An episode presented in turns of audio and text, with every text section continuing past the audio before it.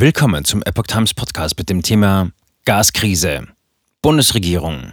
Gas in deutschen Speichern muss nicht in Deutschland bleiben. Ein Artikel von Reinhard Werner vom 3. Oktober 2022. Wie Unionsfraktionsvize Spahn erfuhr, ist das Gas in deutschen Speichern nicht für das Inland reserviert. Man zähle aber auf europäische Solidarität.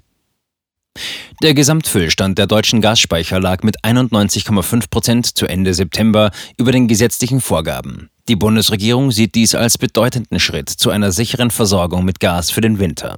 Obwohl es gelang, die Speicher nach dem Ende russischer Lieferungen mit teuren Ersatzeinkäufen zu füllen, bleiben Unsicherheiten. Diese hängen unter anderem mit dem bislang kalten Herbst, mit dem Speicher in Reden und mit der THE zusammen.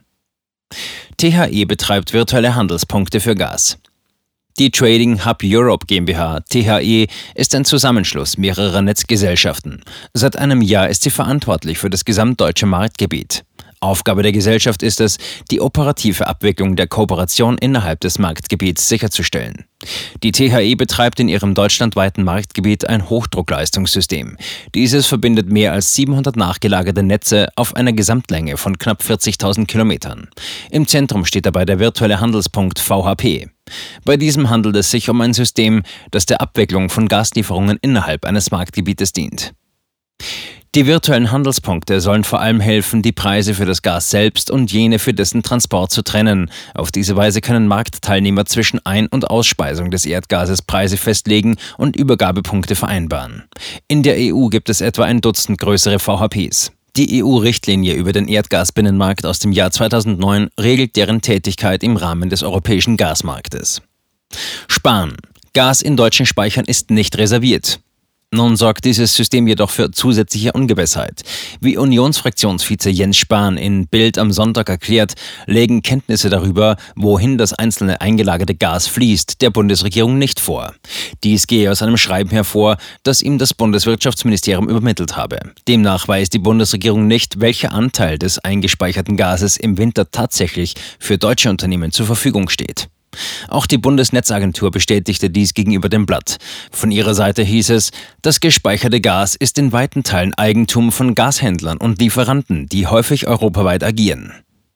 Daraus folgt jedoch, dass Gas, mit dem die deutschen Speicher befüllt sind, nicht auch automatisch für Abnehmer in Deutschland reserviert ist. Auch das mit Staatshilfe eingekaufte Gas im unter Treuhand gestellten Gazprom-Speicher Reden können alle im deutschen Gasmarkt registrierten Unternehmen erwerben. Nach Angaben von Wirtschaftsministerium und Bundesnetzagentur bekomme der Höchstbietende den Zuschlag. Bundesregierung gibt Entwarnung mit Verweis auf europäische Solidarität. Spahn wirft der Bundesregierung nun vor, diese wiege die Verbraucher in falscher Sicherheit. Sie müsse dringend einen Ausspeicherplan vorlegen, um sicherzustellen, dass das teuer eingekaufte Gas im Winter bei deutschen Verbrauchern ankomme. Auch linken Parlamentsgeschäftsführer Jan Korte warnte gegenüber der Funke Mediengruppe vor einer Gasmangellage trotz sich gut füllender Gasspeicher. Gäbe es keinen klaren Verteilungsplan, würden Entscheidungen mit weitreichenden Konsequenzen für Verbraucher der Bundesnetzagentur als Behörde überlassen. Das Bundeswirtschaftsministerium sieht in dem geltenden Reglement kein Problem. Dies entspricht den Vorgaben des europäischen Energiebinnenmarktes, erklärt eine Sprecherin. Das Gas in den Speichern gehöre grundsätzlich den entsprechenden Händlern. Wenn die Füllstandsvorgaben erreicht sind, können sie Gas auch verkaufen und der Verkauf folgt hier in aller Regel dem höchsten Preisangebot und dem am meisten liquiden Markt.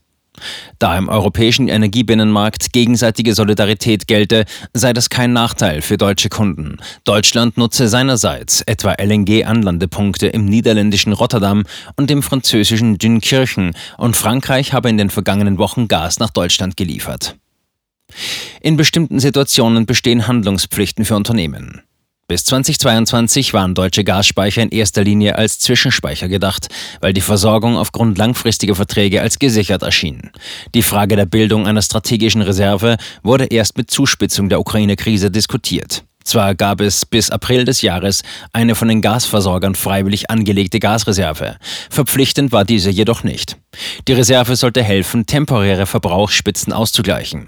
Dafür wurde importiertes Gas in meist unterirdischen Speichern zwischengelagert. Erst seit dem Inkrafttreten des Speichergesetzes Ende April gibt es eine staatliche Gasreserve.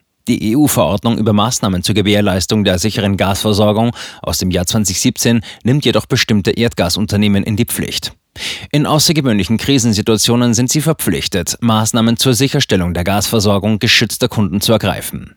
Zu den aufgezählten Krisensituationen gehört etwa extreme Kälte an sieben aufeinanderfolgenden Tagen. Weitere potenzielle Anwendungsfälle seien eine außergewöhnlich hohe Gasnachfrage über einen Zeitraum von 30 Tagen und der Ausfall der Gasinfrastruktur. Die Versorger sind jedoch nicht verpflichtet, physische Gasvorräte anzulegen. Es reicht aus, die Versorgungssicherheit durch bestehende Importverträge nachzuweisen. Verband. Steigender Verbrauch von Gas macht Befüllen von Speichern wieder schwieriger. Der Gasspeicherverband ist trotz eines Gesamtfüllstandes von über 91,5 Prozent skeptisch, ob das Speicherziel von 95 Prozent zum 1. November erreicht wird. Die steigenden Gasverbräuche aufgrund fallender Temperaturen reduzieren zunehmend die Einspeichermöglichkeiten, sagte der Geschäftsführer des Speicherverbandes Initiative Energien speichern, INES, Sebastian Bleschke der deutschen Presseagentur. Die deutschen Speicher müssen jeweils am 1. Oktober zu 85 Prozent gefüllt sein, schreibt das Energiewirtschaftsgesetz vor. Schon am 2. September hatte der Gesamtfüllstand diese Marke erreicht.